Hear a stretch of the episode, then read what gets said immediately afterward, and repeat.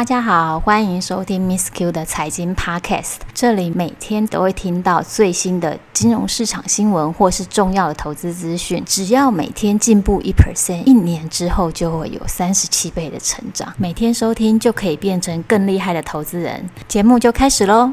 Hello，大家好，今天这一集所有的听众都赚到了，因为这一集的内容非常稀有，在外面都听不到。跟着科学园区投资，今天呢，我们很荣幸邀请到科学园区不动产投资达人园区哥，特别来上我们的节目。各位观众，大家好，很高兴来参加 Miss Q 的一个分享。因为 Miss Q 的邀请，所以我觉得应该可以有一些呃重点可以分享给大家。园区哥，你可以稍微跟听众介绍一下你的背景吗？为什么你会全省科学园区走透透？好的，因为我是在一家外商公司上班，我最主要的工作就是要去开发园区的一些客户。随着中科、南科的发展，慢慢的我们也到全省各地每一个科学园区去做客户的开发。那开发的同时，我们也去发现说，从一开始的园区发展一直到成熟，也顺便看了周遭的房地产的一个状况。随着这样的一个发展，发现。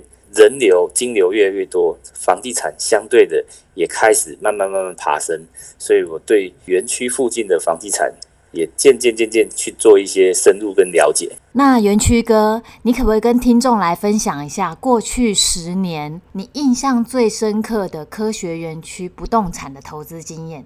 相信听众现在都很好奇。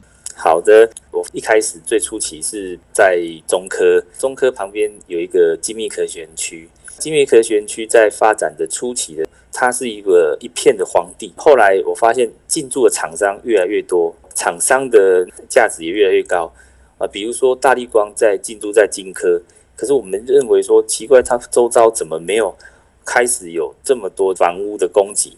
那相对的来讲的话，我就会去了解说科学园区怎么去投资。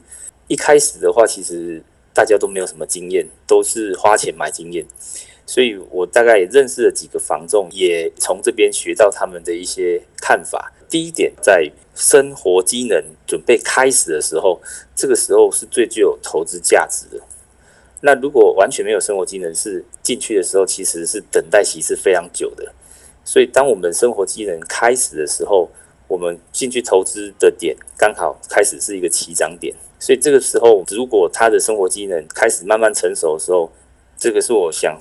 给分享给大家一个重点，然后再就是一开始的总价可能不能太高。如果我们总价如果拉得太高的话，可能投资的价值租或者是转售来讲的话，压力成本是比较高的。所以当初在十几年前的一个阶段，以金科的价值，一个两房大约差不多在四百多万。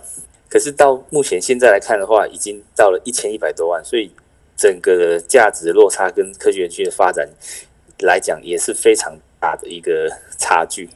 不好意思，打岔一下，哎，因为因为当初 Miss Q 听到园区哥说金科他们刚开始的时候房价只有一字头，对，大概在十三左右。嗯，那现在的房价现在已经来到了将近有二，每个阶段不同，大概有二十三到二十八，到甚二十九之类，大概。一直是这这两三年，突然间慢慢就垫高上去。其实当初我听到园区哥跟我讲这件事，让我非常的惊艳，因为他说二零一三年其实是全台房市最高点的时候，金科一字头，到现在呢，金科是二字头。甚至二尾吧，其实是 double 的涨幅。可是如果同时间，我在二零一三年如果去买台北市或双北，到现在可能才刚刚浮出水面而已。所以我当初听到园区哥跟我分享他的投资策略，惊为天人，就想说一定要邀请园区哥来我们频道跟听众来分享这个投资策略。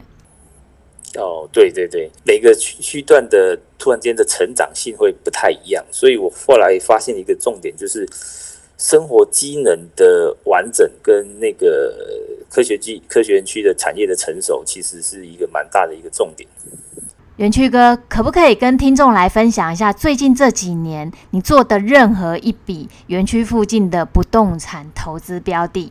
那以最近来讲的话，一个例子，那我在二零一九的时候，那时候还是属于房地产的比较低点，因为我对金科那边算是比较熟悉，我发现那边有几个不错的标的，那时候入手的金额还在二十万上下，所以我就找了一个标的先入手。随着这两年的发展。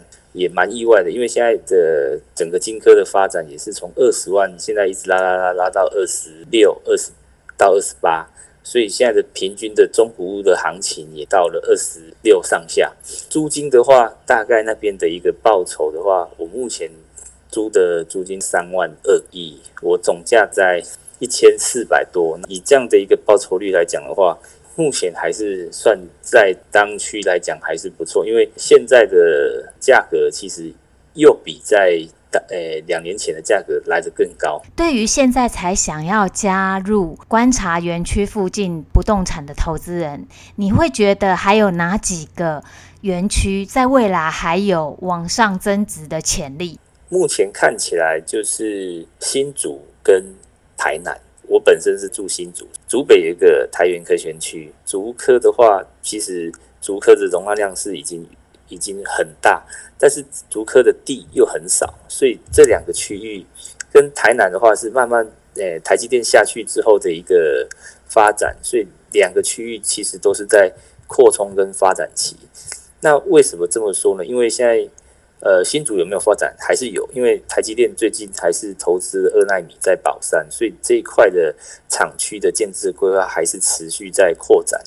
那他也开始做了很多的连外道路，直接拉到竹北这个区域来，所以现在竹北的房价跟生活机能已经成熟了，所以变成加上又有一个台元科学园区，那这园区里面呢，隔壁又有一个新的昌邑的一科技园区。那这个园区都是属于 IC 设计的大厂，包含一些 Qualcomm 啊、NVIDIA 这种大厂会进来，所以这样的大厂进来的效应之下，人员的需求是非常非常的强烈，所以这样的一个投资，其实这个氛围是坦白说有点一直追加上去。那相对的台南的状况也是一样，也是因为护国神山下到台南，整个厂区的连接已经开始去做很密集的一个投资跟开发。所以目前，如果以 Miss Q 问的问题的话，应该是以台南跟新竹是目前最主要的一个呃热区。现在还有在看什么投资标的吗？呃，如果以园区上面的不动产来讲的话，因为现在的金额会比较高，所以我们现在大概都是以两房来做一个价格的一个判断。那如果以金科的话，两房大概在一千万上下。还是目前还是有机会的。那如果以以新竹来讲，竹科或者是竹北这边的话，大概现在两房大概已经来到了一千一、一千二这个这个位阶。所以看区域的行情，如果以投资价值来讲的话，现在还是以竹科跟金科。我现在边如果有找到一个比较相对这个位阶比较低的，我就可能会再入手。